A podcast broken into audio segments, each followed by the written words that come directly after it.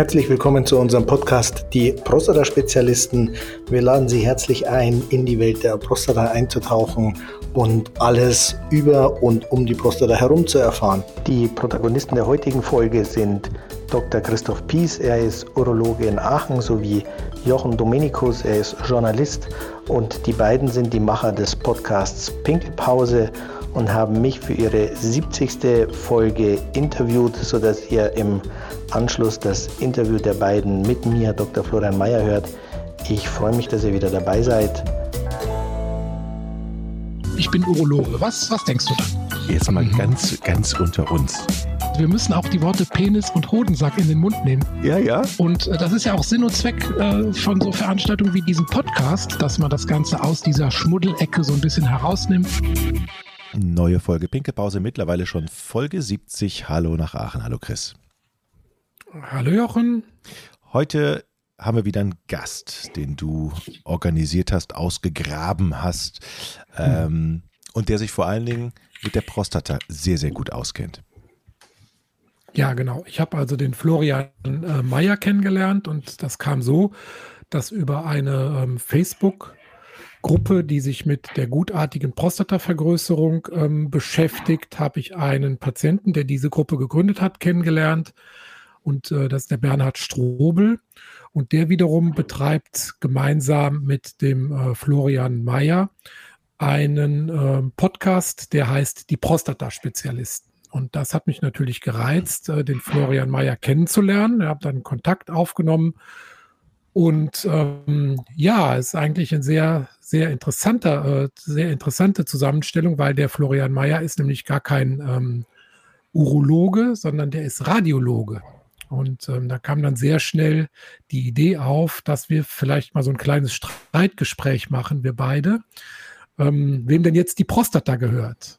Dem Radiologen, die da doch ähm, in Diagnostik und Therapie immer weiter in dieses Feld vordringen, berechtigterweise, oder dem Urologen, dessen ureigenstes Organ das ja ähm, eigentlich ist. Und ja, deshalb stelle ich mal ganz, ganz herzlich hier Dr. Florian Mayer vor und heiße ihn willkommen in unserer kleinen Pinkelpause. Hallo Florian. Ja, ich äh, freue mich, dass ich äh, Teil dieser Runde sein darf. Ich freue mich ganz herzlich über die Einladung. Ähm, und ich glaube, du hast mit dem, äh, was du gerade gesagt hast, den Finger schon genau in die Wunde gelegt. Das ist ja gelegentlich so ich sage mal, Organshifts äh, in der Medizin gibt, wo es ähm, in der Vergangenheit einen ähm, Bereich gibt, der in erster Linie zuständig ist und das bei dem einen oder anderen Organ dann so ein ja, multidisziplinärer Ansatz häufig wird. Und ich glaube, da sind wir mit der Prostata mittlerweile auch. Mhm. Und jetzt ist es ja so, wir beide, wir reden miteinander. Das ist ja schon mal gut, weil oft sind ja solche äh, Konstellationen äh, gekennzeichnet durch Grabenkämpfe. Ne? Das, äh, Absolut. Ne? wir, wir wollen das so machen und wir können das und die anderen sollen sich da raushalten. Und ähm, denke, diese Einstellung gilt es sowieso in der Medizin zu überwinden. Wir hatten ja auch schon dazu mehrere Folgen. Da hatten wir zum Beispiel den Professor Schmidt, ähm, der ja die Systemmedizin propagiert, der also ähm, dafür plädiert, Dinge ähm, fachübergreifend, interdisziplinär zu betrachten. Und ich glaube, die Prostata ist echt ein gutes Organ, um das jetzt mal exemplarisch äh, durchzuspielen. Trotzdem behaupte ich jetzt einfach mal zum Einstieg, die Prostata gehört den Urologen. Und ihr müsst uns zuarbeiten, ihr Radiologen. Ähm, ich glaube, dass ein ganz großer Teil der Radiologie auch genau dafür gemacht ist. Also ich ähm, habe mein äh, Arbeiten als Radiologe wirklich immer so verstanden, andere Disziplinen ähm, perfekt zu unterstützen und perfekt auszustatten mit Bildgebung, mit Diagnostik, teils auch mit Interventionen natürlich. Ähm, ich sage mal, dass die für sich die beste Medizin machen können. Weil wenn ich einfach fünf Tage in der Klinik auf dem MRT warten muss ähm, oder auch in der Niederlassung, da kommt man einfach mit den, für den Patienten und für das Krankenhaus und für alle Fachabteilungen ähm, nicht weiter. Jetzt ist es aber genau so, wie du sagst, dass wir Radiologen natürlich mit diesen unglaublichen Möglichkeiten, die sich in den letzten Jahren entwickelt haben, ähm, mit der Bildgebung und dann auch mit der Therapie immer weiter ähm, dahin, dass wir jetzt nicht in Anführungszeichen nur die Diagnostik machen, sondern dass auch die eine oder andere Therapieoption ähm, letztlich in radiologischer ähm, ja, Hand bleibt, weil wir halt die, die Möglichkeiten dafür haben. Und dann wird in der Tat häufig ähm, zu einem Gegeneinander oder zu einem Gerangel um äh, die eine oder andere Prostata, was meines Erachtens eigentlich nur kontraproduktiv ist. Aus Patientensicht, wenn ich da mal eingreifen darf, macht mir das so ein bisschen Angst, wenn da zwei Ärzte mir gegenüber sitzen und sich um meine Organe streiten? Zu Recht. Zu Recht, weil es ähm, dann, wenn sich zwei Disziplinen streiten, einfach nie die beste Medizin geben kann. Und ähm, ich aus meiner Zeit, ich war ja auch Armfahrarzt noch an der Klinik lange, ähm, wir hatten nie Konferenzen mit den Urologen. Also wir hatten das mit den Unfallchirurgen, mit den Gefäßchirurgen, mit den Bauchchirurgen, mit den Internisten, mit den Kardiologen.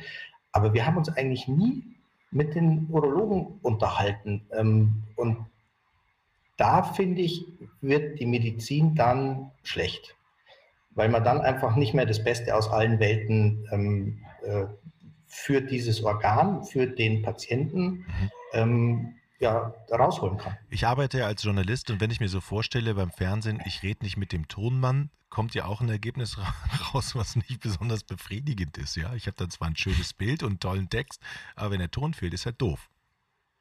Ja, aber der Tonmann, der bleibt auch hinter, seine, ähm, hinter seinem Mischpult. Der sagt ja nicht plötzlich so, jetzt mache ich mal das Interview. Mhm. Verstehst du? Okay. Das ist so, das ist so das Kernproblem da, dahinter, das immer hinter diesen Animositäten steckt. Ähm, aber vielleicht können wir jetzt noch mal ganz von vorne anfangen. Wie bist du denn als Radiologe überhaupt zu diesem Organ Prostata? Du bist ja jetzt, wie, wenn ich das richtig verstehe, voll fokussiert auf die Prostata. Richtig. Wie ist das gekommen? Also kannst du mal so kurz deinen Werdegang so ein bisschen erzählen, wie jetzt dieser Shift zu diesem einen Organ gekommen ist. Und du betreust ja auch, was auch erstaunlich ist, zwei Praxen in unterschiedlichen Teilen Deutschlands, nämlich einmal in Münster und in Regensburg. Ja, das ist genau. ja auch spannend. Wie geht, wie geht denn sowas? Ähm, ja, wie kam ich zur Prostata? Ähm, ich habe ja letztlich ähm, Doktorarbeit darüber geschrieben, über damals noch Galvanotherapie beim Prostatakarzinom an der Uni in Frankfurt. Und da war natürlich ähm, der Fokus darauf, auf einem Organ, ähm, was mich einfach als Folge dieser Tätigkeit ähm, und der Doktorarbeit interessiert hat. Und dann kam ja das MRT der Prostata eigentlich so richtig in, ähm, in Schwung und mhm. auch so ein bisschen in Mode, so dass ich mich da dann auch direkt mit damit ähm, beschäftigen konnte. Ähm, ich bin dann aus Frankfurt weg an die Uni nach Münster da hatte ich erstmal gar nichts damit zu tun. Also ähm, da habe ich so ein bisschen Prostata-MRTs gemacht, aber ähm, in erster Linie geguckt, dass ich zum Facharzt fertig komme oder äh, zum Facharzt komme, ja. Und bin dann durch zwei Praxen, ähm, da kam die Bildgebung der Prostata dann wieder auf mich zu, weil ich das einfach ganz gerne gemacht habe ähm, und bin da dann weg, weil ich diese Arbeit in der Praxis ähm, als Radiologe einfach, wo die Taktung extrem hoch ist und der Patientenkontakt, wenn man überhaupt hat, sehr kurz ist und ich mit dieser Situation wirklich harte Diagnosen in drei Minuten mitteilen zu müssen, das wollte ich auf Dauer nicht. Also es war für mich wirklich mehr Aushalten und Belastung, als dass ich Spaß an dieser Arbeit hatte.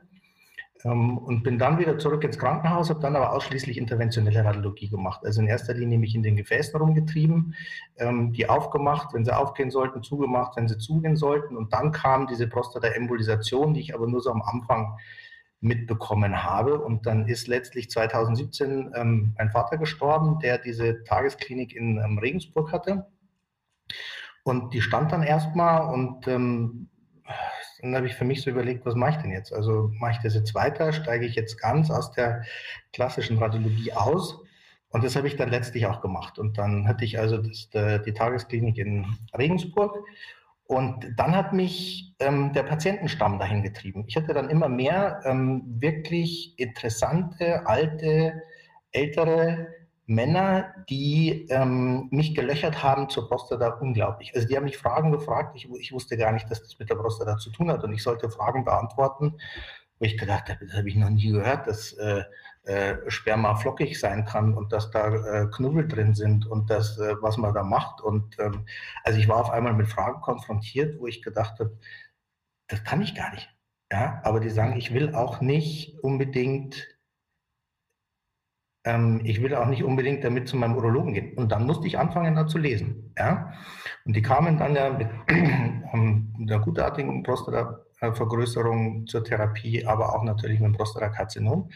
Und darüber ähm, habe ich mich immer, immer, immer weiter damit beschäftigt, habe die Internetseiten ausgebaut dazu, ähm, habe dann auch mit Bernhard viel drüber gesprochen. Der hat ja dann dieses äh, Internetportal Die Prostata im Fokus aufgesetzt, wo er sich sehr kritisch ähm, mit der Prostata, mit der Diagnostik, mit den Therapiemöglichkeiten, also sehr umfassend damit beschäftigt hat, wo ich ja so am Rande ihn mit unterstützen durfte. Und dann haben wir gesagt, wir müssen eigentlich noch viel mehr die Männer informieren, ähm, was die Prostata ist, wofür wir die brauchen, warum die irgendwann anfängt zu nerven, ähm, was mit dem Prostatakarzinom ist, wie man die Diagnostik besser machen kann.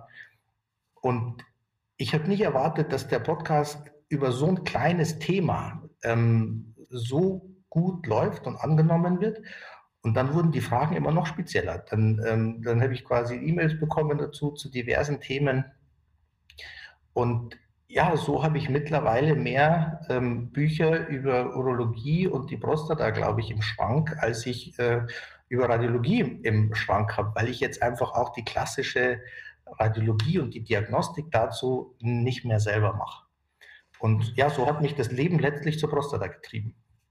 Gibt es denn in der Radiologie sozusagen eine Spezialisierung, Entschuldigung, für die Prostata. Also ich meine, wenn ich zum Beispiel mich niederlasse und möchte Laborleistungen erbringen, dann muss ich eine, eine, eine Zulassung erwerben für die Labordiagnostik. Das heißt, ich muss fast, es ist fast wie eine Facharztprüfung dafür. Oder wenn ich Röntgendiagnostik mache, muss ich ähm, da die Zulassung für haben. Und wenn ich operiere, muss ich da auch die entsprechenden ähm, Voraussetzungen erfüllen, baulich und fachlich. Ähm, Gibt es das jetzt auch schon in der Radiologie, dass man, ähm, sagen wir mal, bestimmte Kriterien erfüllen muss, damit man sich an die Prostata diagnostisch mit MRT sowieso, aber auch dann äh, mit einer Biopsie vielleicht oder dann auch später mit Therapie oder Kombination von Therapie und Diagnostik, also Theranostik, herantrauen darf? Oder kann man einfach sagen als Radiologe, ich mache das jetzt? Ich, habe hier ein MRT und äh, ich habe eine Nadel im Schrank liegen und ich sehe da was und da pickse ich jetzt mal rein. Ähm, also soweit ich informiert bin, rechtlich darf man das. Ähm, ja. Aber die ganze Thematik ist so komplex, dass es freiwillig keiner machen würde, wenn man nicht ähm, jemanden hat, der einen an das Thema ranführt und dort reinwachsen kann. Ähm, weil allein, sage ich mal, die Diagnostik des Prostata-MRTs oder vorher angefangen, um überhaupt wirklich gute Bilder zu kriegen, das ist schon nicht trivial. Also das ist, das ist keine Knopfdruckdiagnostik wie ein Schädel-CT. Ähm, wenn man es dann geschafft hat, ordentliche Bilder zu bekommen, die wirklich sicher zu beurteilen und zu sagen, da ist es was und da ist es nichts oder der PSA ist aufgrund der Prostatitis erhöht und da ist kein Karzinom. Das ist wirklich nicht einfach. Ähm, Dann und, können wir vielleicht, ja. Entschuldigung, wenn ich unterbreche, vielleicht an also, der Stelle für unsere Patienten auch schon mal äh, sagen, weil es ist ja ein, äh, wir sind ja ein Patienten-Podcast oder ein äh, Laien-Podcast. MRT ist die Kernspintomographie der Prostata, die äh, dazu überweist der Urologe, wenn er einen Verdacht hat auf einen Prostatakrebs und äh, so ein MRT wird halt gemacht, entweder ähm, nach der ersten Biopsie, so lautete bislang die offizielle Empfehlung. Man kann das aber auch durchaus schon machen vor einer ersten Biopsie bei Verdacht auf Krebs. Der Radiologe guckt halt dann ähm, nach auffälligen Herden. Aber wichtig ist dabei, dass er über die technischen Voraussetzungen verfügt, also ein, ein gutes MRT hat und dass er die richtigen ähm, Einstellungen, Sequenzen, ich weiß nicht, wie das heißt, der Florian kann das besser erklären, hat. Also es ist ja, am Anfang war das tatsächlich so, wenn wir zu einem MRT Prostata überwiesen hab, haben, dann wurde oft ein MRT Becken gemacht und gar keine Feindiagnostik des Gewebes der Prostata. Und das ist natürlich dann nicht zielführend, das bringt eigentlich weiter, sondern es muss dann wirklich eine hochqualitative ähm, Aufnahme im MRT von der Prostata sein, damit man da auffällige Herde, die in fünf verschiedene Risikogruppen, sogenannte Piratsstufen, eingeteilt werden, damit man die erkennen kann. Und das ist eigentlich immer so der erste große, die erste große Schnittmenge zwischen Urologe und Radiologe bei Verdacht auf Prostatakrebs. Und da braucht eigentlich jeder Urologe einen äh, sehr, sehr guten Radiologen, mit dem er da eng zusammenarbeitet, denn das wird in Zukunft, denke ich, die Standarddiagnostik werden für die Prostata. Siehst du das auch so, Florian? Ja, das glaube ich auch. Also ähm, im Moment hast du ja gerade gesagt, dass eigentlich der erhöhte PSA mit der Biopsie ähm, transrektal abgeklärt wird. Ähm, ich glaube, dass dieses Vorgehen ähm, nicht mehr lange zu halten ist, weil man muss sagen, es macht äh, nirgends anders in der Medizin wird ein Organ blind ähm, punktiert, letztlich ohne Ziel, wenn ich die Möglichkeit habe, ein, ein mhm. Ziel auszumachen ähm, und dann gezielt dort zu biopsieren. Da ist einfach die Trefferwahrscheinlichkeit deutlich höher. Nichtsdestotrotz gebe ich dir zu 100 Prozent recht, ja. Nichtsdestotrotz kann ich, ich sage mal, aus der Vergangenheit heraus und auch aus den Bildern, die ich jetzt bekomme, die die Patienten mitbringen, ähm, Urologen zum Teil verstehen, weil die Bilder immer noch phasenweise so grottenschlecht sind, dass selbst ich, der jetzt wirklich mehrfach täglich Prostata-MRTs guckt, mich schwer tue, ähm, eine eindeutige Diagnose zu stellen. Deswegen ähm, kann ich, ich sage mal, den Vorbehalt, den es lange gab gegen das Prostata-MRT, schicke ich dahin und am Ende kriege ich nur einen Wischiwaschi-Befund. Das kann ich schon verstehen. Aber mittlerweile ähm, etabliert sich und jetzt ähm, gibt es ja auch Richtlinien, wie das wirklich zu machen ist, wie es zu befunden ist. Du hast schon gesagt, mit den, äh, mit den Pirates-Kriterien, wo ähm, wir einfach aus unterschiedlichen Sequenzen ähm, einen Score errechnen, ähm, um dann einschätzen zu können, ist es jetzt wirklich mit allerhöchster Wahrscheinlichkeit ein Karzinom oder eher vielleicht lieber doch nicht und man guckt nochmal oder man muss es abklären ähm, sodass man jetzt mit dieser Standardisierung der Diagnostik, glaube ich, einen ganzen Schritt weitergekommen ist, um zum einen dem Patienten, aber natürlich auch den zuweisenden Urologen wirklich ein ähm, signifikantes Stück in der Diagnostik weiterzubringen. Und man muss ja auch ganz klar sagen, wir haben ja auch nichts Besseres. Wir haben den PSA-Wert, da haben wir auch schon eine Folge drüber gemacht. Der ist sehr sensibel, der ist eigentlich fast zu sensibel. Das Abtasten der Prostata ist mehr als unzuverlässig. Der Ultraschall vom After her, der transrektale Ultraschall, ist auch nicht wirklich für eine Karzinomdiagnostik geeignet. Und wir haben beim MRT immerhin eine ähm, Entdeckungsrate von einem Karzinom von etwa 80 Prozent. Und das ist, denke ich, schon ähm, sehr, sehr gut. Und man sollte, denke ich, auch auf keinen Fall auf diese ähm, Möglichkeit verzichten und den Patienten dann möglicherweise unnötigen Biopsien unterziehen. Ja, man muss natürlich dem Patienten auch sagen, wenn man nicht sieht, ist es natürlich auch keine Garantie, dass kein Karzinom vorliegt. Das ist an umgekehrt natürlich mit einer geringeren Wahrscheinlichkeit auch so, ja. Richtig. Ähm, Gibt es nichts hinzuzufügen. Ich glaube, diejenigen, die das ähm, wirklich häufig machen, da ist die Erkennungswahrscheinlichkeit mhm. mittlerweile deutlich höher ähm, als die 80 Prozent. Ähm, also ich weiß zum Beispiel von München im Radiologen, der, der macht 3000 Prostata-MRTs im Jahr. Der mhm. guckt quasi nichts anderes mehr außer Prostata-MRTs. Die Bilder, die man da kriegt, die sind ein Traum. Und das ist das, was ich in vielen anderen unserer Podcasts schon gesagt habe. Ähm, und jetzt auch in den Kurzvideos äh, auf den äh, äh Kanälen, äh, sozialen Medienkanälen. Wenn man sich einen Radiologen sucht, fragt die, wie viel Prostata-MRTs die im Jahr machen. Und ich sage mal, alles, was, was unter 500 ist, ähm, sucht man sich besser einen anderen, weil es ist nach wie vor nicht einfach und es macht nur die Routine ähm, die Qualität.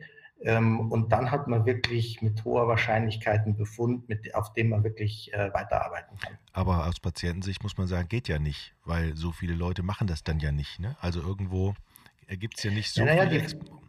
Die, bei dir im hohen Norden, Jochen, wüsste ich gar nicht wahrscheinlich, wo das ja, ja, also MRT überhaupt steht. Dann bist du halt froh, wenn so ein Gerät überhaupt existiert. Ja, ne? also ich meine, das ist, in, ich kann das natürlich verstehen, dass man dem Patienten sagt, such dir jemanden, ruf da an und frag, was wahrscheinlich auch gar nicht so viele machen werden. Die werden sagen, oh, da ist einer, den nehme ich.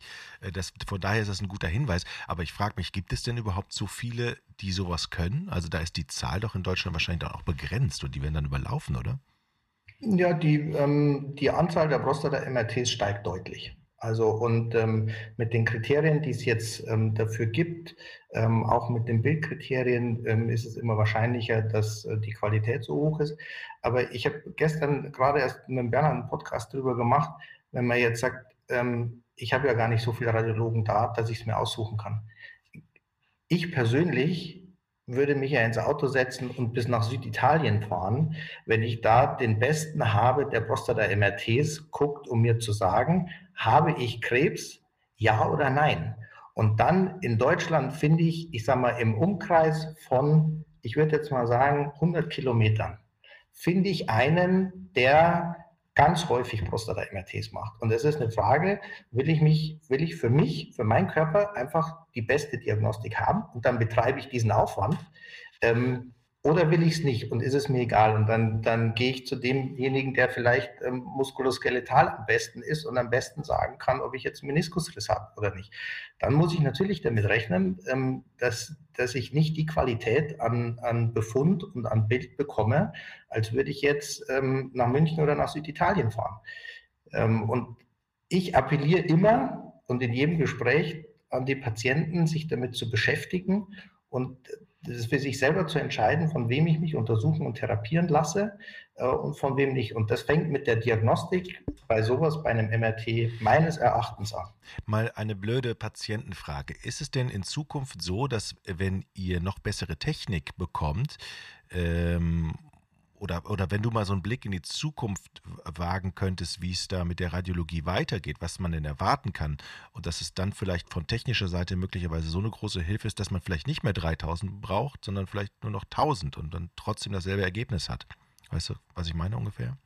Also dass die, dass der technische, dass der technische Fortschritt ähm, größer meinst, wird. Dass selbst der Urologe das MRT auslöst. Zum, zum Beispiel. Also ja, so weit würde ja, ich jetzt nicht gehen, Chris, aber gut. ja, aber genau, ja, aber genau das muss eigentlich das Ziel sein, wenn man ehrlich ist. Ja, also aus ähm, Patientensicht definitiv, ja. Ja, ähm, die Technik wird immer besser. Ähm, aber ich glaube, das wird von zwei Seiten besser. Zum ersten, weil die Technik besser wird und zum zweiten, weil die Nachfrage nach Prostata-MRTs einfach kontinuierlich steigt. Mhm. Und damit müssen sich immer mehr damit beschäftigen, weil die, die, die Nachfrage einfach steigt.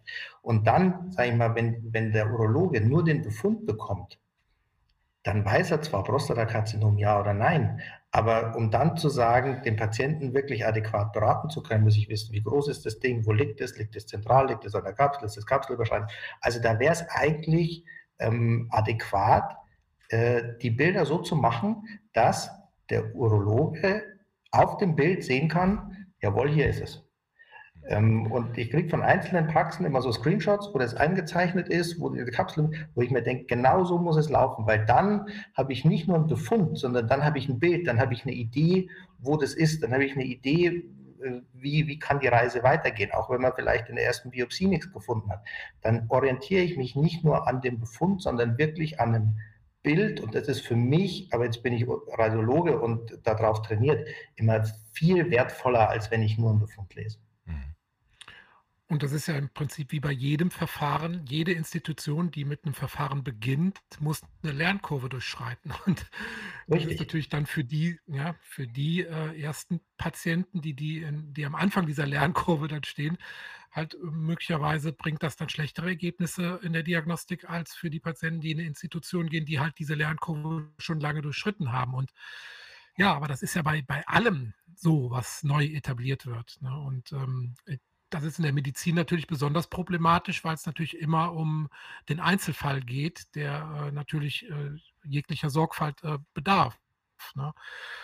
Ähm, nächster Schritt wäre ja, ich sehe jetzt was im MRT. Ich habe einen Verdacht ähm, in den Bildern, da ist ein Karzinom. Dann ist es ja bisher so, der, der Radiologe schickt die Bilder zurück zum Urologen und der kann entweder dann eine sogenannte kognitive Fusion machen. Das heißt, er macht nochmal einen Ultraschall von der Prostata und versucht diese Stelle, die er im MRT markiert bekommen hat, zu finden und dann zu biopsieren. Das ist natürlich unter Umständen nicht einfach, weil die im Ultraschall ja nicht ähm, in gleicher Weise wie im MRT ähm, sich abhebt. Oder der hat eine sehr teure Software, wo er die MRT-Bilder in sein Ultraschallgerät einspielen kann ähm, und dann den Herd dann sozusagen von der Software gezeigt bekommt und da reinsticht. Oder der, Radiologe, äh, der Urologe schickt den Patienten zurück zum Radiologen und sagt, hör mal, du hast doch da was gesehen, dann pickst doch da auch mal rein an der Stelle. Was denkst du, ist für die breite Masse das beste Vorgehen, Florian? Boah, das ist eine schwierige Frage. Ähm, diese kognitive Fusion kann meines Erachtens nur funktionieren, wenn der Urologe auf dem Bild sieht, wo der Befund ist. Das mache ich ja auch so. Und dann finde ich den Befund im Ultraschall auch wieder. Aber dafür, da reicht es mir nicht zu wissen, der liegt jetzt eher hinten oder der liegt eher an der Seite. Da muss ich mich dreidimensional im Raum orientieren. Ähm, und dafür muss der Urologe, glaube ich, wirklich die Bilder sehen können ähm, und wissen, wonach er guckt.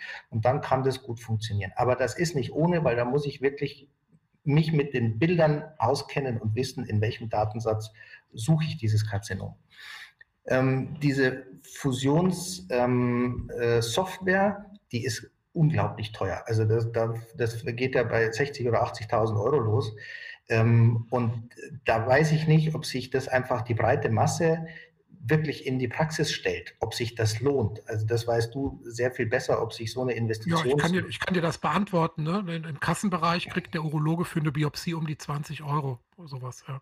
Kannst du dir ja. selber beantworten. Nein, also, wie lange man da biopsieren müsste, um...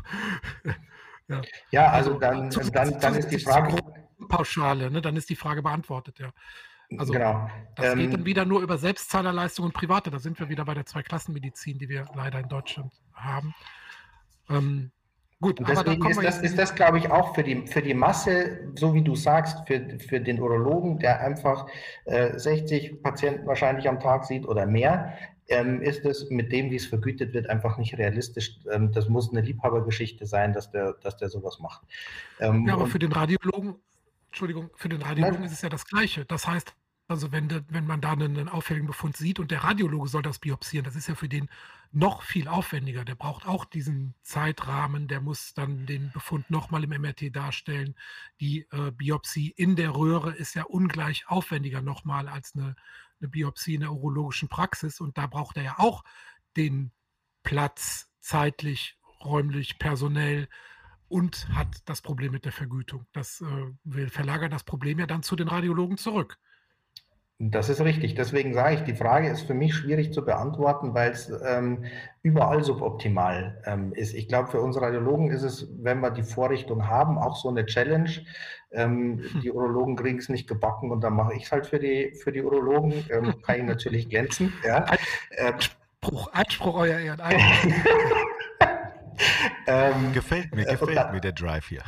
Äh, und dann, ähm, dann macht es natürlich, natürlich der Radiologe. Aber ich glaube, ähm, auch da ist es aus wirtschaftlichen, aus wirtschaftlichen Gründen extrem schwer, ähm, das für die Masse, ähm, für die Masse anzubieten. Also da habe ich keine eindeutige und gute Antwort auf die, auf die Frage. Hm. Ja, die, die, ist auch un, die muss unbeantwortet bleiben, die Frage. Aber nochmal meine Frage: Wie hast du die Scheu vor der Biopsie und so weiter verloren? Du machst ja auch invasive Therapien an der Prostata. Da können wir vielleicht nochmal extra drüber sprechen, zum Beispiel diese Gleichstrom-Galvanotherapie und hast ja auch früher, wie du sagtest, mit Embolisation und so weiter gearbeitet. Da muss man ja eine gewisse Hemmschwelle überwinden. Also ich weiß zum Beispiel von anderen Fachgebieten, sobald nur das Wort Prostata fällt, gehen alle Scheuklappen hoch und dann sagt man, oh, das geben wir ab an den Urologen. Aber offenbar ähm, gibt es bei euch eine Gruppe von Radiologen, die sagt, nee, wir trauen uns daran hm, und wir, wir, möchten das machen, weil die Prostata ist ja kein einfaches Organ. Ne? Man nee, hat mit, absolut nicht. mit Blut, mit, mit Sperma, mit Urin, mit Stuhlgang zu tun, die alle da irgendwie, die Körperflüssigkeiten, die alle in und um die Prostata herum sind. Und was für den Radiologen natürlich der, was für den Radiologen natürlich der blanke Albtraum ist. Ja, also mit so viel ja. Patient- und Körperflüssigkeiten zu tun zu haben, ja. geht für einen Radiologen ja. eigentlich gar nicht. Ja? Dann lieber ein ähm, Röntgen mit der Lunge und Tschüss, genau. Auf alle Fälle, auf alle Fälle. Ähm,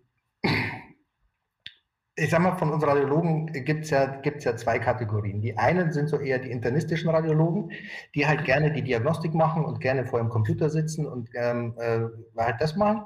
Und dann gibt es, sage ich mal, eher die chirurgischen Radiologen, die ähm, gerne interventionelle Radiologie machen. Und der Bereich wird in, in zwei Schienen immer größer. Zum einen diese Gefäßinterventionen, die ja, wo, wo jetzt ja die Prostata auch angekommen ist. Und zum anderen ähm, kleine Gewebeteile aus allen Bereichen des Körpers zu entnehmen. Also das macht man häufig äh, im CT, wenn man weiß, wo man hin muss.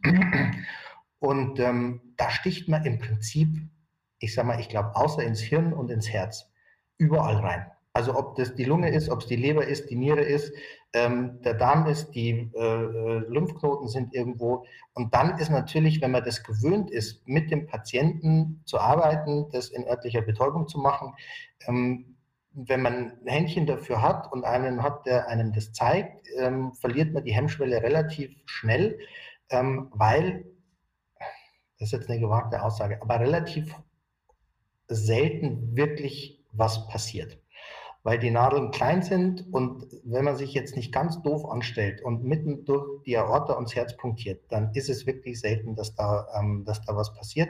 Meine Erfahrung wenigstens.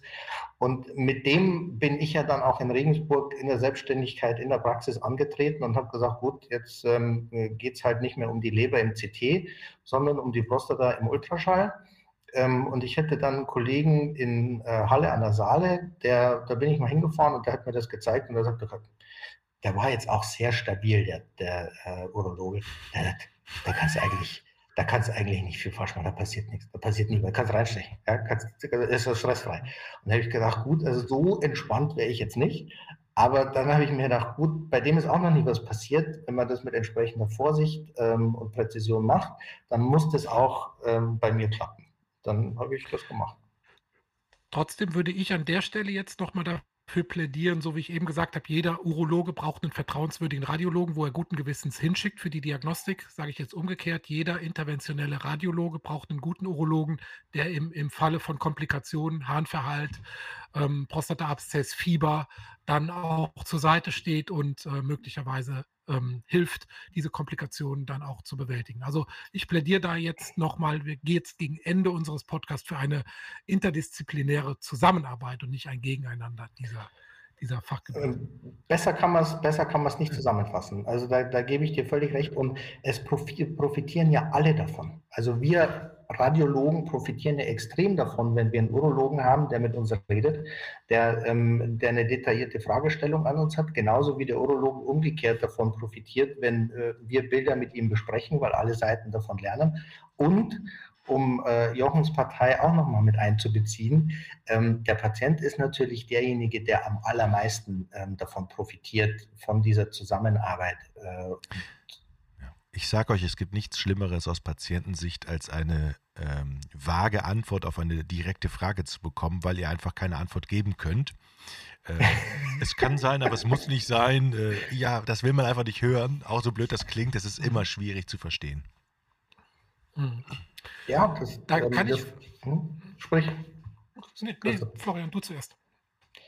Ähm, äh, das, das, ist, glaube ich, was, was die Patienten ganz häufig ähm, gar nicht mitbekommen. Wie viel für und wider wir im Hintergrund abwägen und ist das besser oder jenes.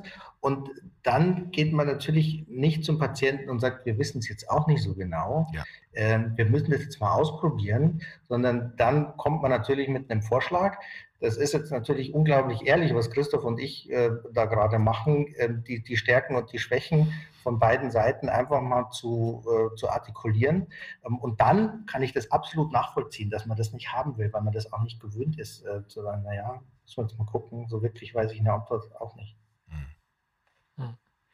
Wir machen ja immer zum Abschluss noch mal so einen kleinen Blick in die Zukunft und ähm, mein Gefühl ist, also wir haben ja immer noch, gehen wir mal zurück zur gutartigen Prostatavergrößerung. Da gibt es ja immer noch die Standard-OP, die klassische Hobelung der Prostata, wo Prostatagewebe einfach abgekratzt wird mit einem elektrischen Hobel, ähm, was sehr martialisch klingt, was aber immer noch, sagen wir mal, das Standardverfahren ist.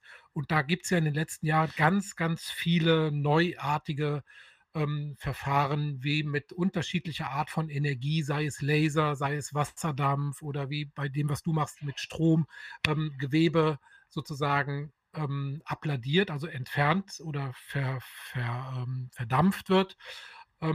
Und, oder dass die Prostata durch, äh, wie du sagtest, eine, eine ähm, Embolisation von Blutgefäßen oder Verschluss von Blutgefäßen praktisch geschrumpft wird. Da gibt es ja ganz viele neue Verfahren. Und da haben wir wieder das Problem, was wir schon gesagt haben mit der Lernkurve. Ähm, die Verfahren müssen gelernt werden. Die müssen vor allem auch gegenüber dem Standard ihre ähm, Wirksamkeit beweisen. Und da haben wir ein riesiges Dilemma, weil wir haben mittlerweile so viele verschiedene Verfahren, ähm, die auch Radiologen anwenden oder Urologen oder andere Fachgebiete. Strahlentherapie müsste man auch noch mit einbeziehen, dass man müsste man eigentlich alle miteinander vergleichen. Und das wäre eine Studie oder wären Studien, die solche Fallzahlen haben müssten, ähm, dass man das eigentlich gar nicht erfüllen kann. Sodass wir jetzt in der Situation sind, äh, jeder der einen Hammer besitzt, für den sieht alles aus wie ein Nagel, ja, der macht dann das, was er kann. Und äh, macht das wahrscheinlich dann auch gut, aber es gibt nicht wirklich für mich als niedergelassenen Urologen, ehemals niedergelassenen Urologen, war das dann immer die Frage, Patient fragt, ja, was ist denn besser? Der Laser oder der Wasserdampf oder der Wasserdampf oder die Embolisation oder das im Vergleich zu TOR? Und das kann man dann nicht wirklich beantworten, sondern man kann nur sagen, wer halt hat recht. Ne? Wenn das einer oft und gut macht, ähm, dann kann man da wahrscheinlich guten Gewissens hingehen. Aber wir haben da tatsächlich, glaube ich, so ein bisschen Evidenzproblem ähm, an der Stelle. Und da, ähm, das habe ich jetzt deshalb gesagt, weil du ja auch diese ähm, Galvanotherapie durchführst und ich würde dich gerne einladen, dass wir die dann nochmal in einem extra Podcast nochmal ausführlich vorstellen, dass du mal erzählst, wie das funktioniert, Vorteile, Nachteile und dass wir dieses Verfahren dann auch mal so ein bisschen publik machen. Aber vielleicht schon mal kurz anreißen, wenn nicht schlecht, wie das geht. Ähm, kann ich gerne machen. Letztlich geht es darum, mit zwei Elektroden in die Prostata, entweder in das Karzinom oder rechts und links der Harnröhre, zu stechen und dann über einen Gleichstrom eine chemische Reaktion hervorzurufen, die dazu führt, dass die Zellen um diese Elektroden herum untergehen. Ähm, und das kann man eben jetzt definiert beim Karzinom machen, dass man äh, eben sagt, man schmilzt nur dieses Areal ein und der Rest der Prostata ähm, bleibt erhalten, sowohl das Organ als Ganzes erhalten, als auch die ähm, Funktion erhalten. Ich glaube, dass es langfristig wird es auch diese exakten Studien nicht geben, dass ein Verfahren wirklich die Nase, die Nase vorne hat und der Rest hinten runterkippt, weil ich glaube, dass es genau so ist, wie du es gesagt hast, wenn einer ein Verfahren wirklich beherrscht und das wirklich häufig macht, dann weiß der eigentlich im Vorfeld, bei wem wird es funktionieren und bei wem nicht, weil es einfach die Erfahrung mit sich bringt. Dann muss, und dann muss er nur noch die Größe haben, zu sagen zu dem Patienten, Sie sind nicht geeignet. Richtig.